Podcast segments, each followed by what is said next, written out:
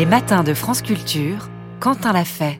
Et aujourd'hui, alors que se prépare la 49e cérémonie des Césars du cinéma organisée par l'Académie des arts et techniques du cinéma, et alors que l'actrice Judith Godrèche devrait y prendre la parole pour parler de violence et de harcèlement sexiste et sexuel dans le milieu du cinéma, nous revenons ce matin sur cette onde de choc qui est peut-être le véritable MeToo français. On commence cette discussion avec deux actrices aujourd'hui. Alma Jodorowsky, bonjour. Bonjour. Vous et à vos côtés Zita Enro, bonjour. Bonjour. Vous êtes actrice, je le disais, membre toutes les deux du collectif ADA, l'association des actrices. Et je voulais commencer par une citation de Marianne Denicourt que j'ai trouvée dans le journal Libération. Elle dit, si j'ai souhaité prendre la parole, je la cite, c'est pour ne pas laisser seules les autres actrices qui s'expriment et dont elle mesure le courage. Elle parle de certains films également dans les années 80 comme d'une entreprise d'écrasement qui provoque des ruptures de solidarité entre les femmes bien qu'on se serrait les coudes. Fin de citation. Est-ce que si vous avez choisi de venir toutes les deux, puisque vous avez voulu venir toutes les deux ce matin, c'est aussi pour démontrer, illustrer cette solidarité Qui souhaite commencer? Euh, bah moi, je, je souhaite commencer. Euh, oui, en effet, elle est très belle cette citation parce que et ça, ça fait complètement écho en fait au cœur de, de l'ADA, l'association donc on a créée il y a à peu près euh, il y a environ deux ans.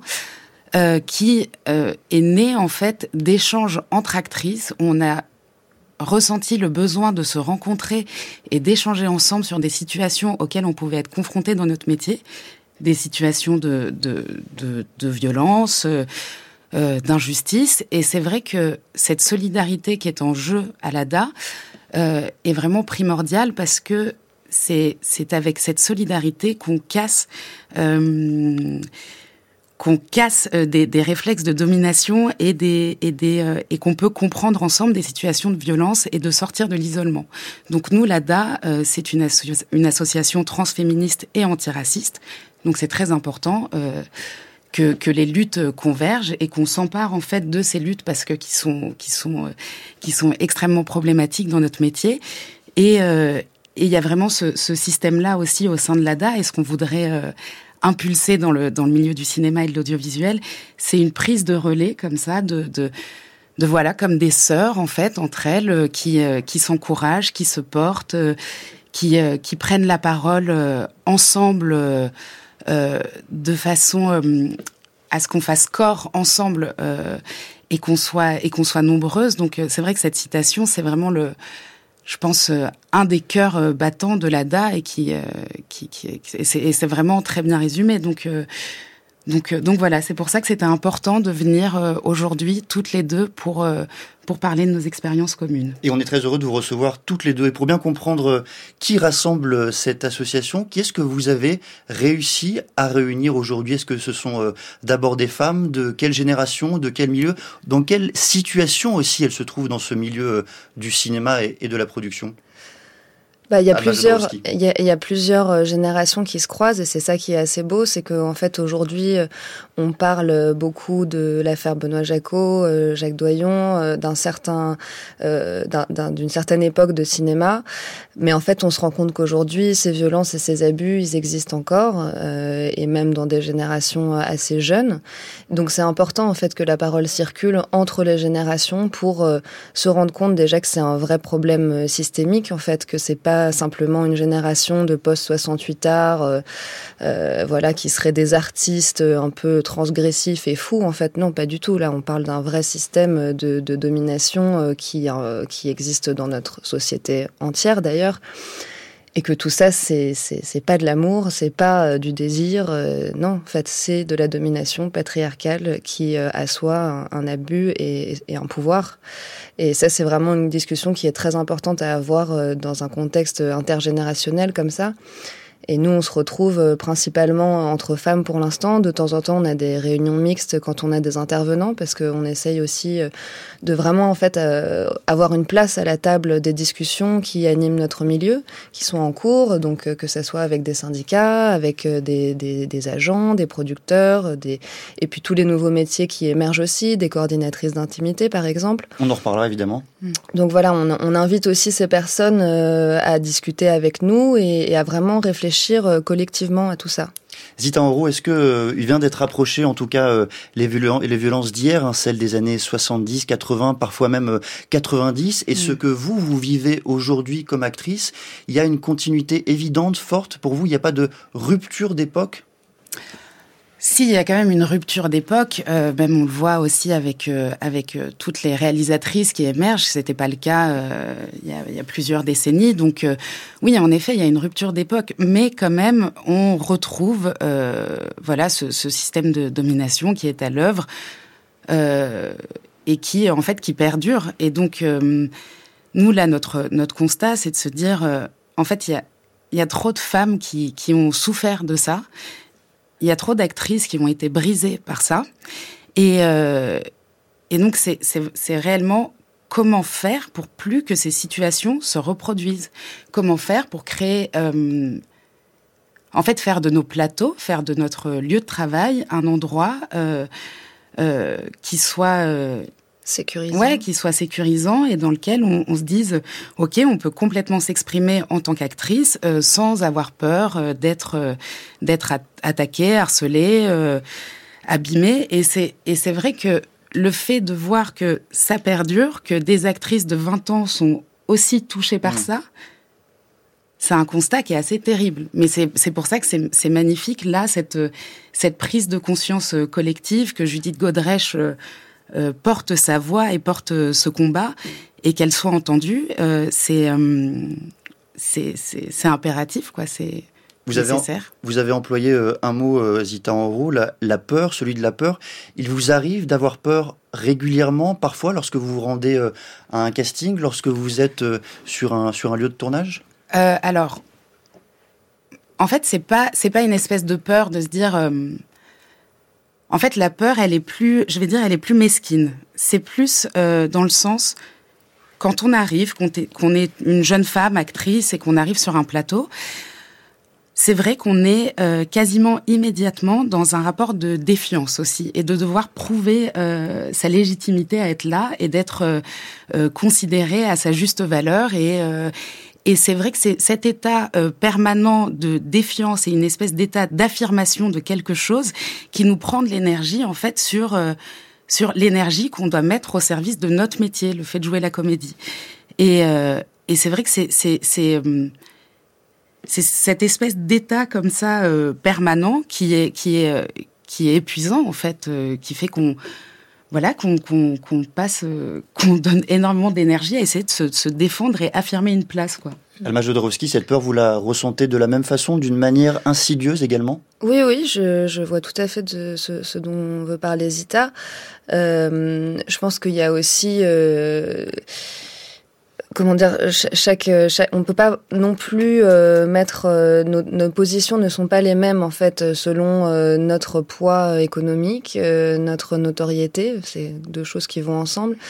donc en fait, c'est ça qui est intéressant, je trouve, dans le dans la, la libération de la parole et de l'écoute entre femmes de ce milieu, c'est aussi de solidariser là-dedans et de s'apporter des outils pour euh, se sentir justement légitime, comme disait Zita. Euh, c'est-à-dire que quand on arrive sur un plateau de tournage et que on a 18, 19, 20 ans, parce qu'il y a aussi quand même beaucoup de rôles euh, de, cet âge-là. On se sent pas forcément légitime de dire ben voilà, je, suis une adulte, c'est mon travail, je vais participer à la conversation, à la création collective, etc. Donc on peut se retrouver très vite dans une place euh, où on est finalement dans une espèce de soumission. Enfin, en tout cas, on ne prend pas forcément sa place. Et le fait d'avoir des conversations et de se dire ensemble, ben en fait, si tu, as ce pouvoir-là de, de, création, de, de parole, de prendre ta place sur le plateau, euh, c'est très très, euh, ça, donne beaucoup de force en fait. Donc euh, on a envie de partager cette, cette transmission aussi. Vous disiez un peu plus tôt, Alma Jodorowsky, que cette violence, elle était partout dans la société et c'est vrai, terriblement vrai. Est-ce qu'il y a néanmoins une singularité du secteur du cinéma? Peut-être le travail sur le corps parce qu'il est permanent, peut-être aussi parce que la frontière entre la vie privée, la vie au travail est parfois, parfois plus floue que dans d'autres d'autres secteurs? Oui, bah le, de toute façon, euh, chaque, chaque secteur a ses, a ses particularités, mais il suffit en fait, je pense, d'en prendre compte, euh, d'en prendre acte et de d'agir en fait en conséquence. C'est vrai qu'on utilise notre corps, on utilise nos émotions, et que pour les utiliser au maximum et au mieux, ça, ça me semble juste absolument logique qu'il faut qu'on soit entouré euh, de manière bienveillante et sécurisante pour justement pouvoir se sentir libre. Euh, quand Zita parlait du poids qu'on peut avoir sur un plateau, de la, de la, de, la réticence, etc., bah, c'est aussi en fait des choses euh, qu'il faut qu'on ait plus nous à prendre en charge mmh. pour justement pouvoir aller plus loin dans ce qu'on a à exprimer et à donner. Est-ce que parfois vous faites des choix, l'une et l'autre, des choix artistiques contraints par euh, la réputation de certains réalisateurs, la réputation de certains systèmes de production? Est-ce que vous avez même cette possibilité-là aujourd'hui, Zita Enro euh, de, de, choisir les projets, c'est De choisir les projets, les films euh, qui vous paraissent peut-être, j'allais dire, être conformes à l'idée que vous faites de votre propre travail? Alors oui, alors euh, euh, j'ai cette chance depuis plusieurs années de, pouvoir choisir les projets dans lesquels je joue. Euh, parce que pour moi, ça me semble très important en fait en tant qu'actrice aussi, et dans ma pratique, dans la pratique de mon métier, de, raconter une histoire à travers les films. Et là, depuis quelques années, je, prends conscience du chemin que je suis en train de, de tracer avec les différents films dans lesquels j'ai pu jouer. Et c'est vrai que je m'interroge énormément sur euh, la place du corps, euh, le corps des femmes, le désir des femmes, euh, le regard que les femmes portent sur leur corps, la libération de ce corps-là. Et donc c'est vrai que en tant qu'actrice, le métier d'actrice incarne tout à fait ces questions-là. Donc moi, dans ma pratique, je choisis quand même des, projets et je choisis aussi des réalisatrices et des réalisateurs qui euh, qui portent un regard en fait sur euh, sur sur ces questions qui qui m'animent et qui sont qui sont nécessaires et qui parce que pour pour trouver un sens voilà et pour pour vraiment tisser une histoire de film en film. Et euh, et par exemple aussi je me pose énormément la question des, des du fait que les personnes non blanches en fait euh, soient euh, comment dire euh, enchaînées à des stéréotypes et des préjugés dans les dans, dans, dans les films et que les représentations sont très violentes dans le cinéma français. Pour les personnes non blanches, c'est encore pour les femmes non blanches, c'est encore plus violent que pour les autres? Ouais, alors par exemple pour les femmes non blanches, on a fait une, une petite étude dernièrement. Euh, donc j'ai décidé de me pencher sur la cérémonie des Césars et et en fait, j'ai remarqué que euh, aucune actrice non blanche n'a reçu de César de meilleure actrice. Il y a eu quatre Césars du meilleur acteur pour euh, des acteurs non mhm. blancs, mais pour des actrices non blanches, euh, pas de César de, de, la meilleure actrice. Et ce que je veux dire, c'est par là, c'est que ça raconte quelque chose. Euh, des personnes, des actrices et des acteurs non blancs ont reçu des Césars pour euh, la catégorie révélation, moi ce que j'avais reçu euh, en 2016.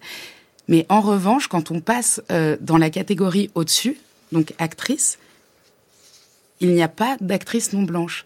Et ce qui veut dire pourquoi Pourquoi cette absence? Parce que les rôles n'existent pas euh, parce que économiquement, en fait, il euh, n'y a pas de crédibilité économique. Et donc, c'est vrai que c'est assez violent ce, constat de se dire bon, euh, où sont-elles ces femmes? Parce que ces femmes, elles existent, elles sont là et elles ont des histoires passionnantes à raconter. Et où sont-elles? Et on va essayer de répondre euh, à ces questions, tenter de comprendre pourquoi euh, c'est si difficile et plus largement ce MeToo français avec vous deux, Alma Jodorowsky et Zita Enro. Vous serez rejoint par un critique de cinéma et par une productrice également. Ce sera à partir de 8h20. 6h30, 9h, les matins de France Culture Quentin l'a fait. Et alors que se tiendra demain la 49e cérémonie des Césars du cinéma, alors également que l'actrice Judith Godrèche devrait y prendre la parole pour parler de violence et de harcèlement sexiste et sexuel dans le milieu du cinéma, nous revenons ce matin sur cette onde de choc qui est peut-être le véritable MeToo français avec euh, Alma Jodorowsky, actrice, membre du collectif ADA, l'association des actrices, Sita Andro, actrice également membre de ce même collectif, et elles sont tous les deux rejointes par Florence Borelli. Bonjour. Bonjour. Vous êtes euh, productrice de films de fiction et documentaires, membre du syndicat des producteurs indépendants. Et à vos côtés, Samuel Douer. Bonjour. Bonjour. Vous êtes rédacteur en chef cinéma de l'hebdomadaire euh, Télérama. Et je voulais peut-être commencer cette discussion, reprendre cette discussion en tentant de comprendre un paradoxe apparent avec vous, Florence Borelli, sur le rôle du cinéma qui sert à rendre visible, à montrer, qui donne à voir, qui expose les rapports de force, les récits, les vies, les existences. Et d'un autre côté, on réalise également que cette industrie du cinéma cache, dissimule, va mettre de côté ces mêmes rapports de force. Vous qui participez à fabriquer des films, comment est-ce que vous expliquez ce paradoxe, cette contradiction apparente? Bah, disons que je ne suis pas sûre en fait qu'il y ait tant de paradoxes que ça. C'est-à-dire que le, la fabrication, ah pardon, la fabrication euh, d'un film, euh, c'est un microcosme avec des rapports psychosociaux assez particuliers en fait. C'est-à-dire que euh, nous allons euh, nous retrouver euh, collectivement euh, techniciens, euh, artistes, producteurs, productrices, réalisateurs, réalisatrices dans un temps très court à fabriquer entre guillemets les images et les sons qui vont produire entre guillemets l'œuvre cinématographique finale. C'est un microcosme euh, assez particulier parce que la frontière entre la vie professionnelle et la vie privée est extrêmement ténue. En fait, il faut comprendre euh, que euh, pendant six, huit semaines, dix semaines parfois, euh, des dizaines de personnes se retrouvent ensemble à fabriquer une œuvre d'art, hein, puisque le cinéma c'est un art et mhm. une industrie, dans des conditions assez particulières, souvent éloignées entre guillemets de leur lieu de vie, de leurs proches, euh, sous euh, la responsabilité entre de deux personnes qui sont le producteur, la productrice et le réalisateur et la réalisatrice, et qui vont agir entre guillemets euh, sur des temps extrêmement concentrés. Euh, avec des plans de travail extrêmement précis, où chaque minute coûte de l'argent, où euh, chaque minute doit être employée à être la plus efficace euh, possible. Cet éloignement, entre guillemets, de cette population, de ce collectif, des repères habituels, font que euh, effectivement euh, les comment dire les rapports psychosociaux sont assez particuliers en fait beaucoup d'affectifs dans tout ça euh, le lieu de travail moi qui suis productrice et employeur employeuse je ne sais pas comment on mhm. dit euh, je connais les règles du droit du travail hein, et en même temps je dois faire aussi avec cette communauté très particulière. On va revenir sur ces règles, sur ce droit du travail, mais avant cela, euh, dans la façon, euh, Florence Borelli, dont vous décrivez ce microcosme, vous mettez sur le même plan le réalisateur d'un côté, le producteur de l'autre, les deux organisateurs, j'allais dire, du tournage, et dans le même temps, on hérite en France d'une politique des auteurs où le réalisateur semble être tout puissant, en tout cas semble régner en maître sur des lieux de tournage, et on l'a bien vu notamment dans les années 80-90. Est-ce que cela est encore vrai aujourd'hui, et surtout est-ce que ce sont des, des choses qui peuvent être tempérées du point de vue peut-être là de l'organisation? Euh, Évidemment, nous sommes dans un système en France, euh, d'ailleurs qui fait l'exception culturelle française, hein, il faut le dire, de ce qu'on appelle la politique des auteurs. En fait, il faut savoir que un réalisateur ou une réalisatrice a souvent une triple fonction en fait sur un film. Il est souvent dans le, cinéma d'auteur français co-auteur ou co-autrice de son scénario. Donc il a ce qu'on appelle un contrat de droit d'auteur scénario. Ensuite, il est réalisateur ou réalisatrice et là il cumule deux fonctions qui sont la fonction de réalisateur-réalisatrice en tant qu'auteur-autrice, et d'ailleurs on le rémunère pour ça, et ce qu'on appelle un technicien de mise en scène. Et donc il y a un statut très particulier qui correspond à ce statut de réalisateur ou réalisatrice, c'est qu'il est à la fois considéré comme le créateur. Euh, vous savez qu'en France, le droit d'auteur fait que euh, il y a une protection très forte du droit moral, par exemple, de l'auteur et du réalisateur, et en même temps un technicien de mise en scène qui doit gérer son équipe, diriger ses acteurs et ses actrices.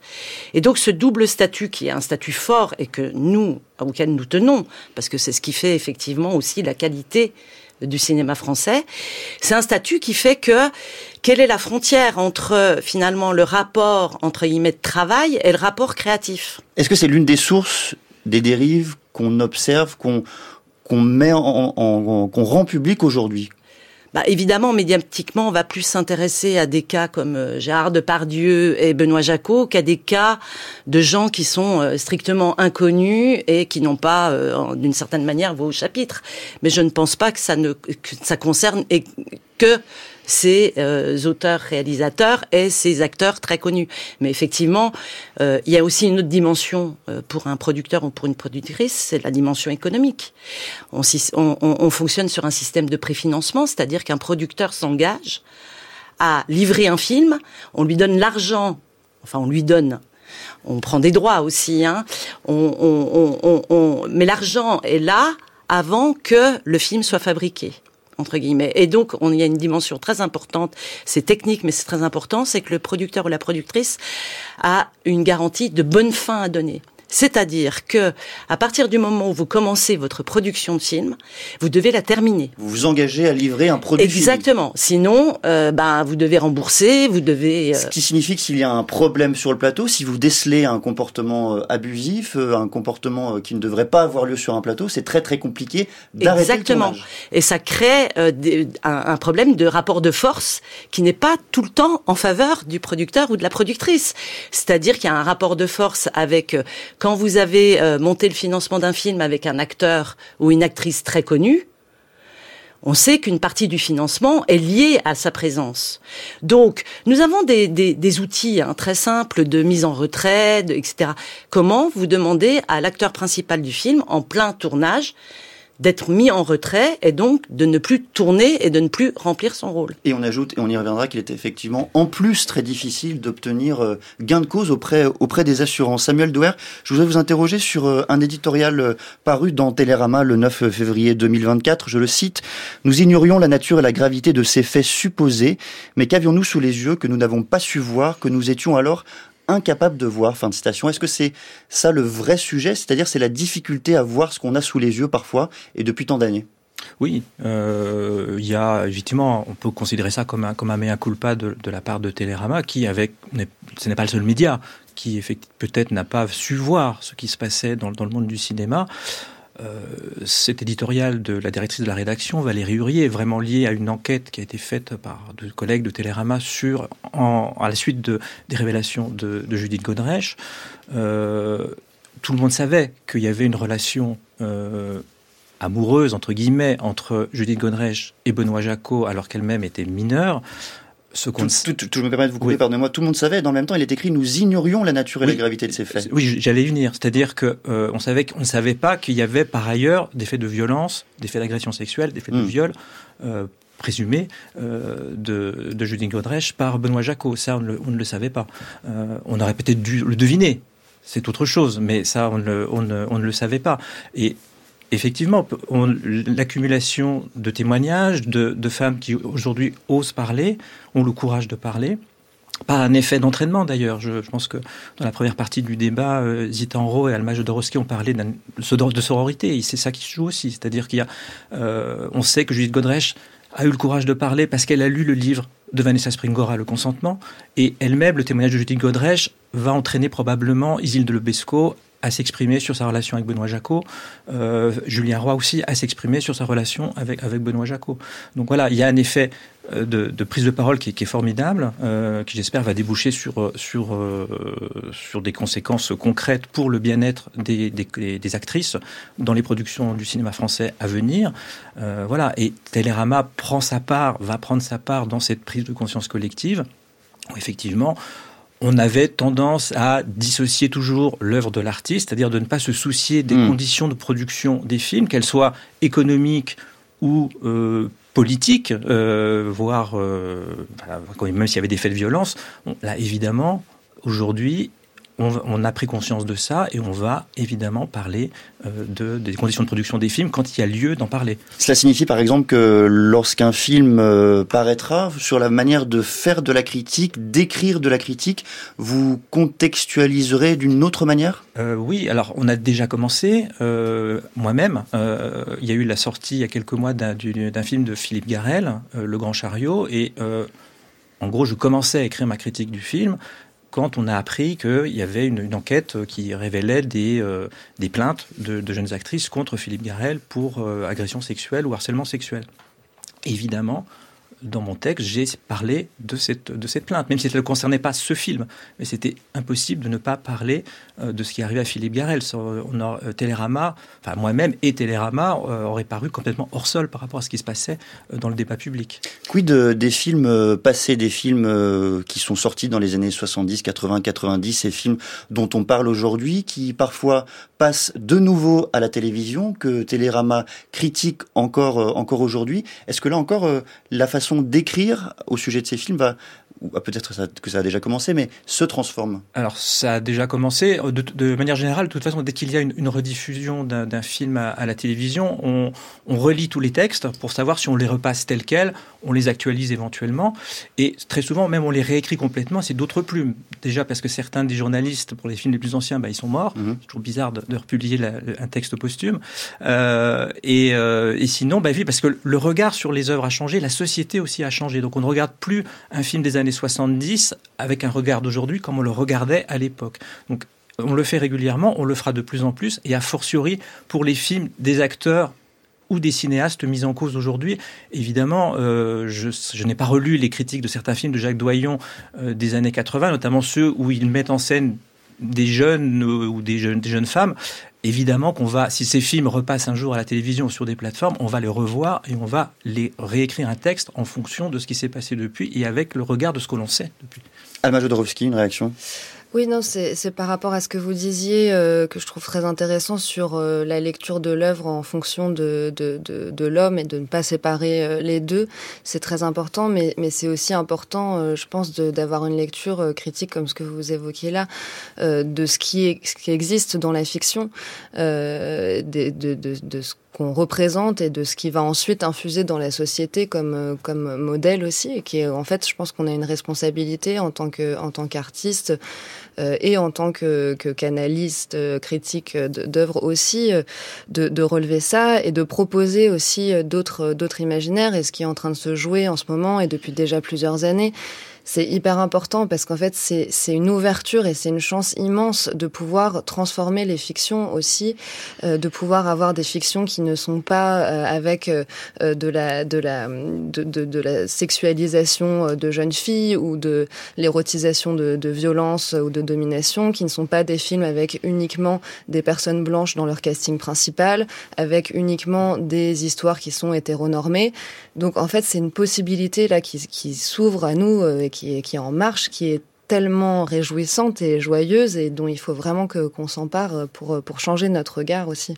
Dans un message publié sur son compte Instagram hier, l'actrice Nora Hamzaoui a affiché son opposition à la sortie du dernier film de Jacques Doyon intitulé CE2 dont elle tient l'un des rôles principaux après la mise en cause du cinéaste pour des violences sexuelles par plusieurs actrices. Le film devrait sortir le 27 mars. Comment est-ce que vous réagissez peut-être l'une et l'autre Zitanro pour commencer à cette à cette réaction Est-ce que c'est justifié selon vous, mais même sans émettre de jugement sur sur, sur sa démarche elle en propre? Oui, bien sûr. En fait, ce qui est difficile dans cette situation, quoi, dans toutes ces situations, il y a des situations d'abus sur des plateaux, c'est qu'on a tous participé à une œuvre et que et que et que c'est très important et qu'on a fait notre travail du mieux qu'on pouvait et qu'on a engagé énormément de nous à tous les postes. Et c'est d'ailleurs comme ça que le producteur justifie la sortie du film. C'est mm. d'abord une œuvre collective. Bah, voilà, c'est ça. C'est paradoxal, donc euh, donc on y est. Et donc euh, moi je trouve ça très important que que qu'on soit en effet euh, conscient, consciente et que et que les, les artistes se positionnent aussi parce que parce que c'est c'est c'est voilà en effet nécessaire. Mais de, de, voir son film euh, soit disparaître, soit ne pas exister parce que euh, à cause d'une personne euh, qui a qui, qui, qui, a qui a mal agi, qui a été violent, etc. De, de voir que ce film disparaît ou ne va pas exister, voilà, c'est c'est terrible. Mais de toute façon, je pense qu'on doit en passer par là aussi et qu'on doit être finalement pendant un temps assez radical pour accompagner ce mouvement et pour justement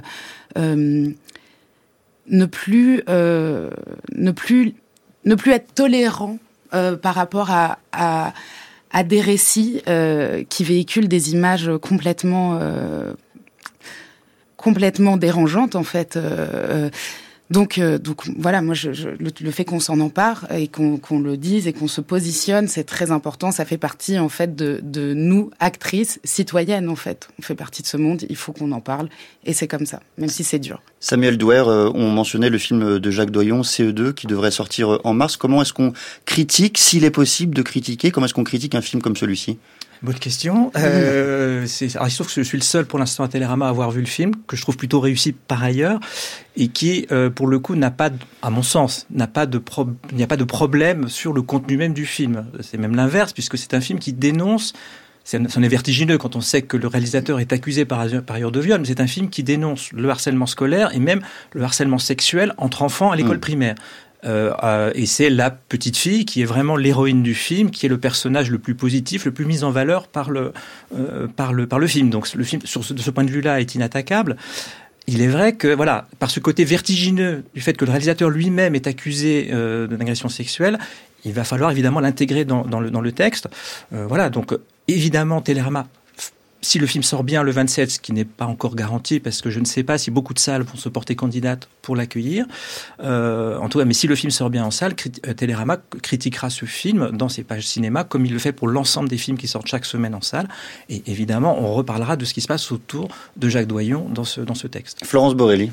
Oui, je trouve que cette euh, question est très importante en fait. C'est-à-dire qu'on parle beaucoup de fabrication, de euh, euh, de films euh, qui doit être réalisé, mais la question de la diffusion de, de, ces films. Moi, je dis que ce sont des films souvent mornés, c'est-à-dire que non seulement il y a tout un travail collectif, oui, parce que évidemment on se pose la question est-ce qu'il faut séparer l'œuvre de l'artiste, etc.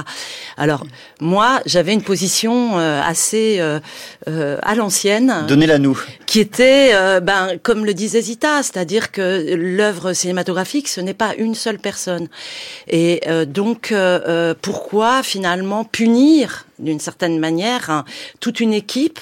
On sait que les films se font sur plusieurs années. C'est de longues années de développement, de financement, de fabrication. Et en même temps, euh, c'est vrai que euh, mon regard a changé. C'est-à-dire que quand on dit que les choses évoluent, euh, oui, elles évoluent. Votre propre regard Mon a changé propre regard par rapport à ça, ma propre, comment dire, interprétation des choses et surtout aussi peut-être parce que j'ai des enfants qui sont euh, jeunes adultes et qui me parlent beaucoup de ces questions-là et qui sont extrêmement sensibilisés mmh. à ça. Et j'avais une, une, conversation avec eux, euh, ce sont deux fils et leurs euh, petites amies. Et eux, c'était clair. Ils disaient, nous, on n'ira pas voir ce, ces, ces films-là. À partir du moment où on apprend que il s'est passé telle ou telle chose, on n'ira pas les voir.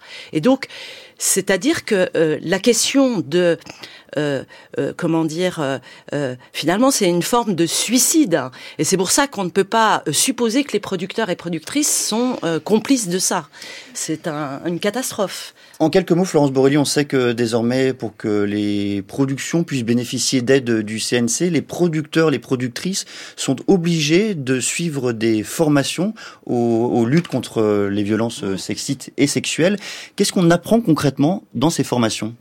Alors c'est ça a été initié par le Centre national du cinéma et effectivement et de l'audiovisuel maintenant et de l'audiovisuel et c'est effectivement euh, une condition euh, sine qua non pour euh, de solliciter des aides publiques. Et donc c'est une formation qui est une formation courte, hein, c'est trois heures. Et effectivement, euh, au départ, c'était une formation qui était destinée uniquement aux producteurs et productrices, parce que ce sont des chefs d'entreprise et que ce sont surtout les employeurs et donc sont là pour préserver le droit social, etc. Et là, tout dernièrement, parce que notre réaction, c'est une formation très intéressante, juridique, sociale, assez angoissante, parce que d'une certaine manière, c'est là que la plupart des producteurs ont appris que, en fait, ils étaient responsables de leurs équipes, non seulement sur le temps de tournage, mais aussi euh, sur euh, en dehors dans l'ensemble du cadre le soir, le matin, la nuit, le week-end, et donc euh, vraiment ça posait de sérieux problèmes. Et là, l'idée c'est de former collectivement les techniciens, les artistes, pour que les réalisateurs et réalisatrices, pour que tout le monde ait cette au moins cette formation et il faut faire de la prévention. C'est que comme ça qu'on y arrivera. Je me permets juste d'ajouter une chose et il faudrait aussi que dans cette formation, il y ait euh, quelque chose, même pas juste quelque chose, mais sur euh, les comportements racistes au sein de notre milieu qui sont partout. Et ça, c'est très important aussi de, l'ajouter. Donc, on serait ravis de, de, joindre à vous. Et là-dessus, euh, vous avez participé, Alma Jodorowsky, à une série qui s'intitule Split. Elle est signée Iris Bray et elle raconte d'autres formes de tournage possibles. En quelques mots, car on arrive déjà au terme de cet entretien. Tentez de nous euh, raconter. oui, oui, bah, Iris, euh, en effet, a voulu avoir un, plateau euh, déjà avec une majorité de femmes et puis surtout de femmes féministes et qui avaient envie de raconter cette histoire aussi avec leurs engagements. et puis, on a travaillé, oui, dans une, dans une grande horizontalité, écoute, collaboration. et, et c'est vrai que, comme ce qu'on disait tout à l'heure, ça, ça nous permet en fait de donner beaucoup, de s'investir beaucoup et voilà, mais c'est quelque chose qui est en cours euh, dans, plein d'autres euh, films aussi et expériences qu'on a pu avoir. Et ça signifie que vous-même vous participez à la conception du projet artistique avant même, euh, j'allais dire même au niveau de l'écriture?